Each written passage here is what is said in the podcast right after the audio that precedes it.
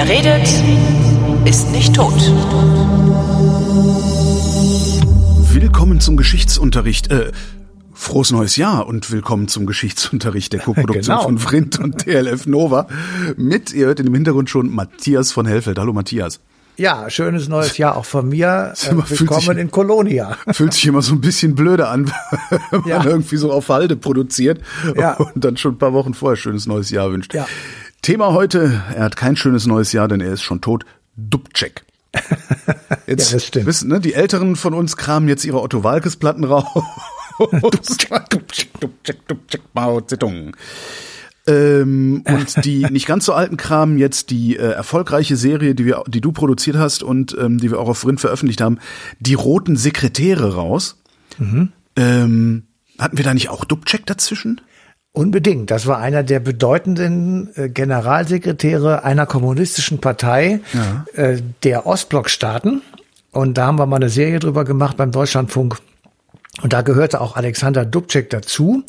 Ähm, der wurde nach einem langen parteiinternen Kampf äh, Anfang Januar ähm, 1968 Generalsekretär der tschechischen kommunistischen Partei und damit ein bedeutender und wichtiger Mann. Und äh, mit ihm verbunden war die Hoffnung des tschechischen Volkes auf Reformen, auf Öffnung, auf Reisemöglichkeiten, also all die Themen, die wir dann auch später in der DDR-Revolution wiederfinden und die in Moskau im Jahr 1968 ähm, auf, ich sag mal, zusammengezogene Augenbrauen eines gewissen Herrn Brezhnev gestoßen sind. und der hatte eine ganze Menge davon. Ähm, und diese ähm, politische Situation äh, hat natürlich auch im Westen für große Aufmerksamkeit gesorgt, weil daraus entwickelte sich dann etwas später im Sommer, genauer gesagt oder im Frühjahr und Sommer, der sogenannte Prager Frühling. Also der Aufbruch eines Volkes aus den Klammern einer wirklich sehr starr gewordenen kommunistischen Herrschaft aus Moskau gesteuert äh, in der Tschechoslowakei, damals CSSR. Und ähm, die Menschen hatten das satt bis oben hin und genauso wie vorher in Polen und in Ungarn und auch in der DDR 1953 wollten sie versuchen, sozusagen aus diesem, aus dieser Klammer herauszukommen. Das ist sozusagen der Vorspruch, da werden wir auch gleich noch drauf kommen, aber um das wirklich zu verstehen und auch zu er erfassen, warum das für die Menschen in der Tschechoslowakei so unglaublich bedeutend war, ähm, muss man so ein bisschen in der Geschichte zurückgehen, weil ähm, die jüngere oder die damals jüngere Geschichte der Tschechoslowakei war wirklich eine Geschichte der Unterdrückung und Vernichtung und ähm, ja Aufteilung, Versklavung kann man geradezu sagen.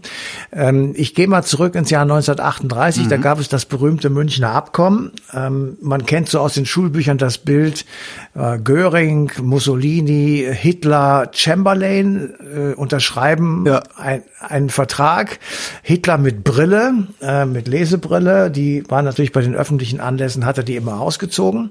Und der Hintergrund war, dass äh, die Deutschen, das da- damalige Deutsche Reich, also das NS-Reich, der Nazistaat, eine Parole ausgegeben hatte, die hieß Heim ins Reich. Ja. Heim ins Reich bedeutete, dass überall dort, wo es deutsche Minderheiten gab, diese deutsche Minderheiten in das damalige Deutsche Reich zu integrieren seien. Und dazu gehörten eben auch äh, die vielen, tatsächlich vielen Deutschen, die in Böhmen und Mähren gewohnt haben, damals zum tschechoslowakischen Staat gehörig. Und als Sudetendeutsche damals wirklich in Deutschland eine besondere Bedeutung hatten. Es gab eine Sudetendeutsche Partei, die war von den Nazis abhängig und äh, agitierte in der Tschechoslowakei, also genauer gesagt in Böhmen und Mähren und verbreitete dort eben die Parolen vom Anschluss ans Reich, also von der Zugehörigkeit der Deutschen zu diesem großen äh, mit militärischer Gewalt entstehenden Deutschen Reich. Und 1938 kündigte Hitler an, diese Gebiete in der Tschechoslowakei annektieren zu wollen, auch militärisch durchaus.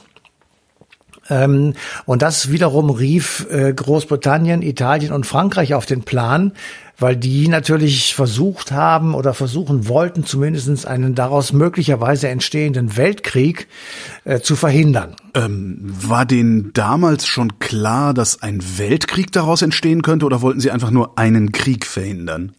Also ähm, das ist natürlich eine sehr gute Frage, weil die Frage zu definieren ist, was wäre denn ein Weltkrieg? Mhm. Ähm, ist es dann erst ein Weltkrieg, wenn auch die Amerikaner involviert sind? sagen wir mal Krieg, aber das Risiko, dass daraus ein richtig großer Krieg entsteht, das war denen schon klar, weil natürlich ähm, die UdSSR, die damals noch nicht ganz so groß und stabil war, wie sie es dann danach wurde, äh, natürlich auch noch was zu sagen hatte, mhm. weil ein Überfall auf die Tschechoslowakei durchaus einen Flächenbrand hätte hervorrufen können in den anderen umliegenden Ländern. Und weil man schon gemerkt hat, dass Hitler ähm, nicht unbedingt der Typ Politiker war, mit dem man auf Verhandlungsebene klarkommen konnte, muss man vorsichtig zu sagen. Und ähm, man hat also wirklich die Sorge gehabt, sozusagen, äh, dass daraus ein Krieg kommt. Und das muss man auch wissen. Man selbst war nicht in der Lage, einen solchen Krieg zu bestehen sehen. Also der, der Erste Weltkrieg, der war mal gerade 20 Jahre vorbei. Mhm. Und die Folgen dieses Ersten Weltkrieges, die waren gravierend. Und zwar auch in den Staaten, die diesen Krieg gewonnen haben. Nicht nur in dem Staat, also in Deutschland, äh, der, das den Krieg verloren hat, sondern eben auch in England und Frankreich, die also ökonomisch sehr darunter zu leiden hatten. Insofern hatten die im Jahr 1938 kein Interesse äh, an irgendeiner Art von kriegerischen Lösung. Deswegen begann also, als sozusagen klar war, die Deutschen wollen das Sudetenland, also Böhmen und Mähren, ähm, so eine Art Verhandlungsstrategie mit den Deutschen auch. Und ähm, es kam dann schließlich dazu, dass äh, Berater Hitlers ähm, ihn dazu überredet haben, ein solches ähm, Vertragswerk dann doch mal ins Auge zu fassen. Das ist dann das berühmte Münchner Abkommen. Und in diesem Münchner Abkommen wird geregelt, dass das Sudetenland eben Böhmen und Mähren an Deutschland abgetreten werden muss. Und zwar ähm, mit wirklich diktatorischen Auflagen. Innerhalb von zehn Tagen musste das Gebiet geräumt werden. Äh, das bedeutete, dass also alle Menschen, die da gelebt haben, so sie nicht nach Deutschland wollten, mhm. äh, ja, Hals über Kowski das Land verlassen mussten und dann irgendwo erstmal unterkommen mussten. Also eine, ich sag mal, gewaltige Vertreibung, die da ins Werk gesetzt wurde. Aber, aber es hatten alle die Wahl, einfach da wohnen zu bleiben, wo sie wohnen und dann eben Bürger des Deutschen Reiches zu sein. Naja, also die, genau, die Deutschen, die in Böhmen und Mähren als Sudetendeutsche da waren und die unbedingt ins Reich wollten und der Heim ins Reich Parole folgen wollten, die taten das natürlich. Klar. Und äh, diejenigen, die das nicht wollten, die verließen das Land einfach und das äh, dann frei gewordene Gebiet wurde mit Leuten besiedelt aus dem Reich. Mhm. Das hieß dann, muss man so sagen, ähm, meinetwegen Bauern oder so, die also dort große äh, Gebiete bekamen, um dann eben dort irgendwie Ackerbau und Viehzucht zu betreiben.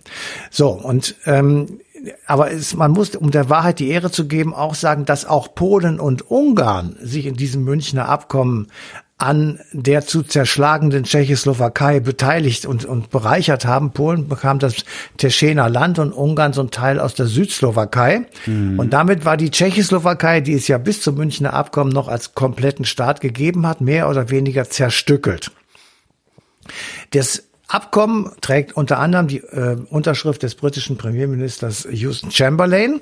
Der fliegt nach London zurück und kommt dann im Flughafen an und wedelt mit diesem Abkommen und äh, sagt den, den Satz oder das Wort Peace for our time. Und, ähm, Minsk 2, ja. Ja, er, er, sie versuchen sozusagen eigentlich Minz 1. Ja, wenn man so genau. oh Gott. Oh ja, Mann, also egal. Also man hat versucht sozusagen mit dieser Appeasement-Politik Hitler einzudämmen, ihm in gewisser Weise entgegenzukommen, eben durch die äh, Zerstückelung der Tschechoslowakei, hat das Land schlicht und ergreifend geopfert und hat dann gedacht, ähm, ja, damit ist zunächst einmal jedenfalls der Frieden in Europa ähm, gesichert und man kann sozusagen zur Tagesordnung äh, übergehen. Aber das war natürlich ein kompletter Trugschluss, weil Hitler hatte längst was ganz anderes im Kopf, nämlich er brauchte die Tschechoslowakei Jetzt nicht so sehr, weil da die Deutschen gelebt haben, das war sozusagen nur ein Propagandaeffekt, sondern er brauchte das zur Flurbereinigung.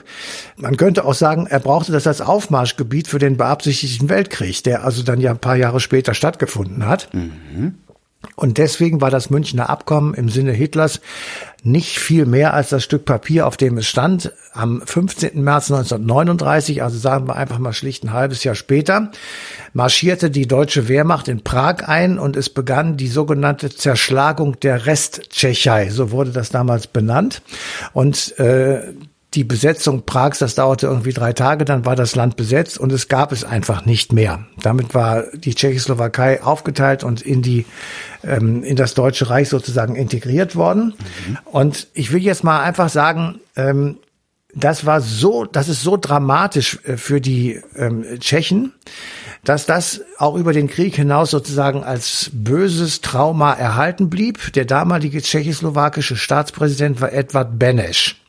Der musste nach London fliehen, blieb während des Krieges in London, war dann sozusagen ein von den Alliierten akzeptierter Präsident im Exil eines zu der Zeit gar nicht mehr existenten Staates. Aber als dann nach 1945 die Tschechoslowakei wieder ins Leben gerufen wurde, da wurde er dann erneut Präsident der neuen Tschechoslowakei. Und dann kann man es wirklich so sagen, dann nahmen die Tschechen bittere Rache an den Deutschen mit den sogenannten Dekrete waren das. Benesch-Dekreten und die gehen zurück auf eine Rede, die hat er Mitte Mai 1948 in Prag gehalten.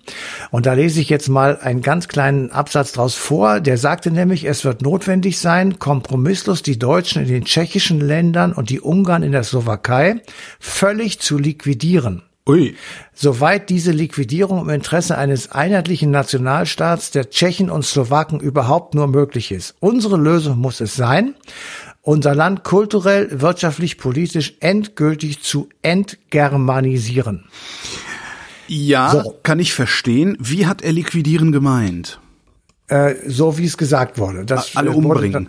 Das wurde auch gemacht und es wurde dann natürlich in großer Zahl vertrieben. Na okay, das kann ich auch noch verstehen. Also dass sie ich sagen auch. so, wir also wir haben jetzt so schlechte Erfahrungen mit euch gemacht, wir wollen euch hier nie wieder sehen. Genau. Das kann ich absolut nachvollziehen. Aber liquidieren, also tatsächlich dann naja, schießen, das war jetzt ist, das war jetzt nicht massenhaft, aber es war durchaus nicht, äh, ich sag mal, ähm, unerwünscht. Krass. So, okay. insofern sind diese Benesch-Dekrete wirklich auch in der Nachkriegsgeschichte, als dann Bundesrepublik war und sich die Sache etwas entspannt hatte, äh, immer wieder ein Zankapfel bis hin zu den ähm, Diskussionen um die äh, Ostverträge der Willy Brandt-Regierung. Mhm. Also die Benesch-Dekrete, die ähm, wurden auch nicht zurückgenommen, sondern die blieben erhalten, aber nicht natürlich dann nicht mehr umgesetzt. Das ist ja klar, aber äh, sie sind auf jeden Fall ein Teil der tschechoslowakischen Geschichte. Und Edward Benesch, der war zu der Zeit schon sehr krank, ähm, er trat dann zurück, äh, weil weil er, und das ist auch eben so ein Trauma, was dann ein Land wirklich auch äh, destabilisiert über viele Jahrzehnte. Er war ein Antikommunist. Er wollte nur, er war ein tschechischer Nationalist. Er wollte seinem, seinem Land helfen. Mhm. Aber die Sowjetunion unter Stalin übte natürlich Druck aus ähm, auf diese und viele andere Staaten, die dann als ähm, Satellitenstaaten des Ostblocks galten. Ähm, eine kommunistische Verfassung für das Land zu erlassen. Und ähm, Benesch verweigerte das. Er musste dann zurücktreten. Er ist auch sehr bald danach gestorben. Ähm, Nachfolger wurde ein sehr linientreuer Stalin-Anhänger namens Clement Gottwald. Und der agierte dann völlig im Sinne der Sowjetunion. Und die ihm dann folgenden ähm, Chefs der KP sozusagen, das waren im Grunde genommen Statthalter ähm, von Stalin oder Khrushchev und dann später Brezhnev. Und das galt eben auch für Antoni Nowotny, der ähm, Ende 1967 Chef der KP war, also der Kommunistischen Partei war und äh, durch seine starre Haltung schon arg in die Kritik geraten ist und dann eben am 5. Januar 1968 von Alexander Dubček abgelöst wurde. Mhm. Das ist sozusagen die Vorgeschichte und wenn, wenn du dir das überlegst, was das für Tschechen die ja natürlich alle diese Geschichte miterlebt haben. 68, das ist ja äh, gerade mal 20, 30 Jahre her gewesen. Da wird ja ein Großteil der Bevölkerung sich sowohl an die Deutschen als auch an die Sowjetunion, also an die Russen ähm, gut erinnern können. Und dann kommt da so ein, naja, relativ junger Mann.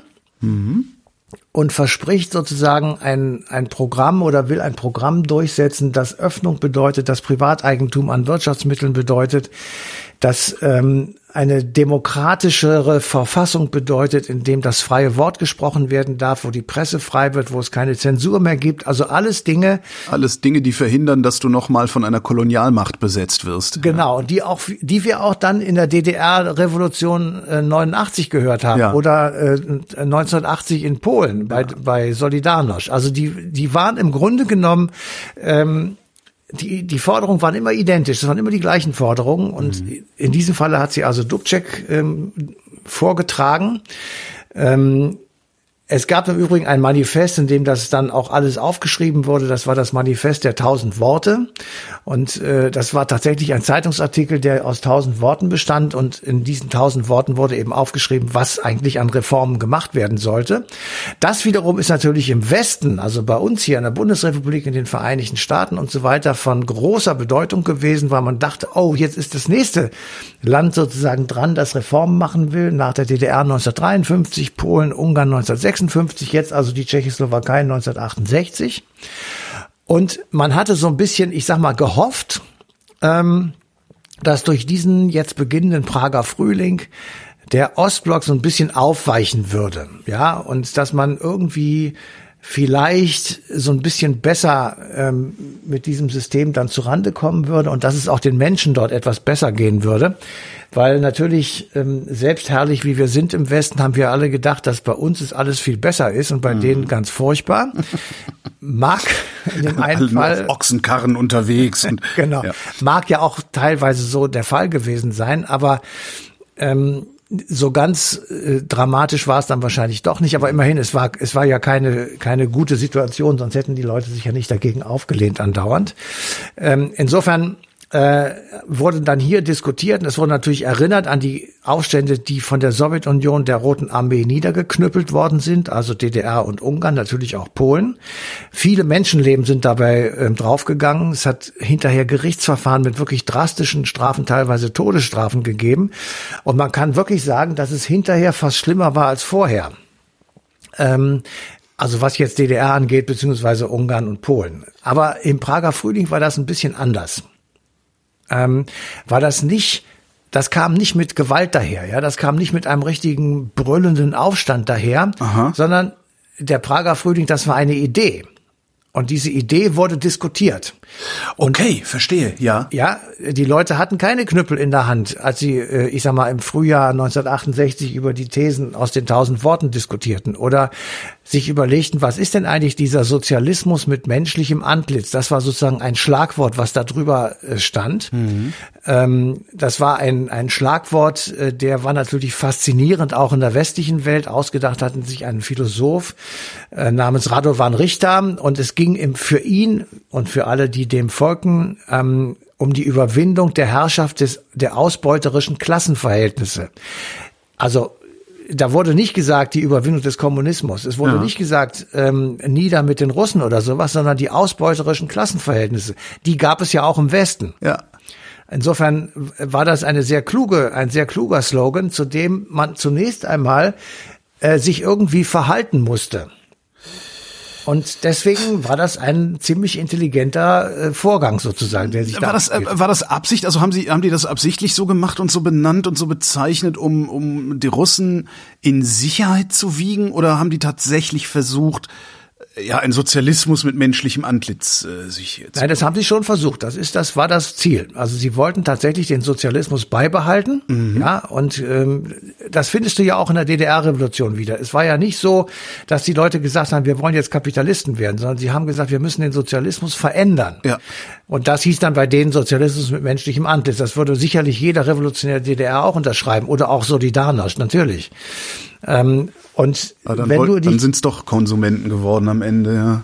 Ja gut, aber ja. Ähm, und wenn du eben sagst, du willst die ausbeuterischen Klassenverhältnisse auflösen, mhm. dann gilt das genauso äh, für die ausgebeuteten Plantagenarbeiter im, äh, keine Ahnung, irgendwo in Amerika, mhm. wie eben auch ähm, die ungerechten Verhältnisse in irgendwelchen Fabriken äh, in der Tschechoslowakei. Und mhm. das war tatsächlich etwas, was dann eben auch der, im Westen diskutiert wurde. Insofern war der Prager Frühling durchaus auch eine Ideologie oder eine, ein Vorgang, der in der westlichen Linken sehr intensiv diskutiert wurde. Und insofern äh, ist das, hebt sich dieser, dieser Prager Frühling sehr ab von dem, äh, zumindest in den Anfängen sehr ab von dem, was eben vorher in der DDR beziehungsweise in Polen äh, und in, in Ungarn stattgefunden hat.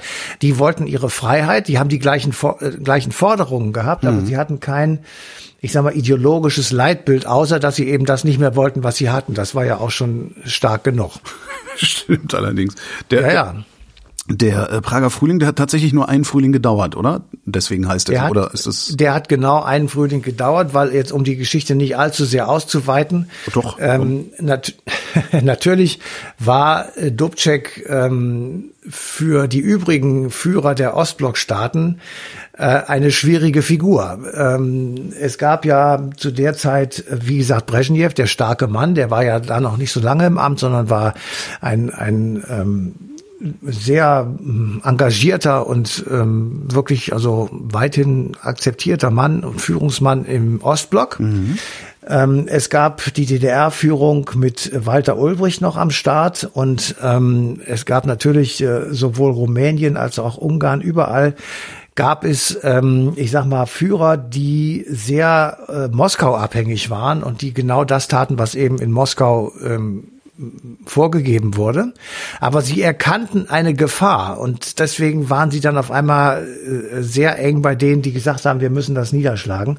Sie erkannten die Gefahr, dass diese Reformidee die kann man ja gar nicht stoppen. Das ist ja, das geht ja nicht. Ja, das, genau, das, das geht dann über die Grenzen rüber. Klar. Und äh, dann gab's. Das ist die Sorge, die Putin heute noch hat. Ja. Ja, genau, das ist und das ist ja auch richtig. Also Ideen kann man nicht stoppen mhm. und deswegen sind eben so intelligente Ideen wie der Prager Frühling äh, oder der Sozialismus in menschlichem Antlitz ähm, eben besonders äh, gefährlich und ähm, die trafen sich dann andauernd die Führer äh, der jeweiligen kommunistischen Parteien und ähm, insofern versuchten die zu überlegen, was würde eigentlich passieren, wenn in ihren Ländern Prager Frühlinge ausbrechen. Und damit war ihnen allen klar, wenn das so ist, dann äh, werden wir das nicht überstehen, weil wenn die, wenn das die Völker alle gegen uns sind, dann müssen wir die alle umbringen. Also sie müssen da mit militärischer Gewalt ähm, da sozusagen draufgehen. Das heißt, die Gefahr war riesengroß. Und deswegen versuchten die zunächst einmal Druck auf Dubček auszuüben zumindestens diese Reform zu verlangsamen. Mhm. Mit dem Ziel, sie möglicherweise ganz einzustellen am Schluss, weil es irgendwie nicht weitergeht. Vor allem Brezhnev wollte unbedingt eine politische Lösung. Er wollte kein, nochmal keinen Einmarsch im Land. Er wollte nicht, dass also die Welt wieder auf den Russen rumprügelt, weil die äh, alles Mögliche unterdrücken. Okay. Das, aber das, das, heißt, es war ihm weniger, also ich ziehe natürlich, notwendigerweise zieht man ja Vergleiche mit äh, dem heutigen Russland und dem Überfall auf die Ukraine.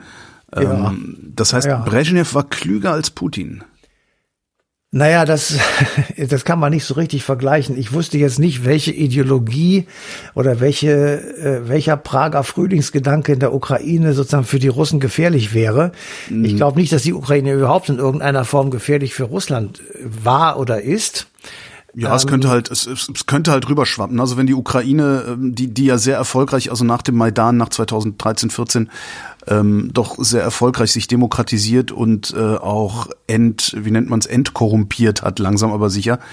Ähm, mit den vielen Verwandten, die die Ukrainer und Ukrainerinnen ja. in Russland haben, schwappt natürlich so eine das Idee stimmt. schneller rüber. Ne? Und das hat Putin ja. jetzt garantiert zerschrotet. Also ja. Ja, aber Hat zumindest versucht zu zerschroten. Ich vermute mal, dass es ihm am Ende wird es wird das die russische Föderation äh, so sehr erschüttern, dass sie auseinanderfällt. Ja, aber egal, das werden wir alles sehen. Aber das werden wir äh, sehen, genau. Ja. Genau, also ich würde ungerne Brezhnev mit Putin vergleichen, okay. ehrlich gesagt, weil das tatsächlich unterschiedliche Situationen waren. Ja, stimmt. Ja, ja. Ähm, und die die die ähm, Ostblock-Führer, die konnten einfach relativ sicher sein, solange das auf unserem Gebiet stattfindet, ist das dem Westen egal. Ja. Das war es auch. Ja. Ja, nicht egal, aber wir konnten oder der Westen konnte nicht eingreifen, weil das natürlich logischerweise, äh, das hätte ja einem Überfall gleich, äh, wäre das ja gleich gekommen. Mhm.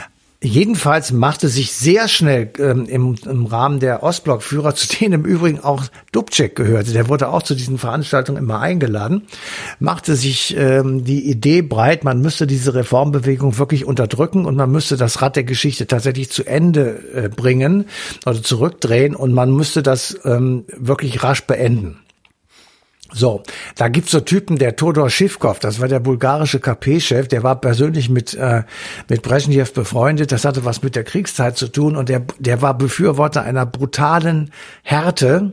Mhm. Äh, der war sogar so weit äh, zu gehen, dass Bulgarien der UdSSR angegliedert werden sollte. Ähm, gleichzeitig, und er wurde unterstützt von Walter Ulbricht, der hatte natürlich noch die Erinnerungen im Kopf vom 17. Juni 1953 mhm.